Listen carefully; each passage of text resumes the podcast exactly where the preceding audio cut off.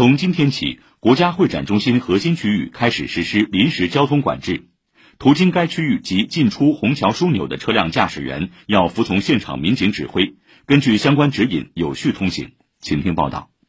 根据往年进博会的经验，在临时交通管制期间，国家会展中心周边的银港东路珠光路口、珠光路松泽大道口车流量会相对集中。青浦交警车先大队副大队长厉文月介绍：十一月四日至十一月十日，每天早上六点到晚上九点，沪青平公路、华徐公路、天山西路、华翔路、合围区域禁止载货机动车和摩托车通行。来港路的松泽大道到银港东路段、嘉闵高架路银港东路立交、华翔路入口以及建宏高架路银港东路出口，除了特种车辆、公交、出租、持证车辆以外，其他车辆禁止通行。同时，交警部门也将根据道路实际情况，采取间歇性临时限流措施，建议无证车辆尽量从远端道路绕行，持证车辆也要提前规划路线，根据指引有序通行。据预测，上海地铁将承担本次展会约百分之四十五的出行量。申通地铁运管中心马磊介绍，徐泾东站、珠光路站和虹桥火车站站将根据现场实际情况增设人工应急售票点，核心三站还将提前配备手持验票机。由于二号线客流压力比较大，建议观展乘客乘坐十号线至虹桥火车站站，再换乘十七号线至珠光路站前往国家会展中心，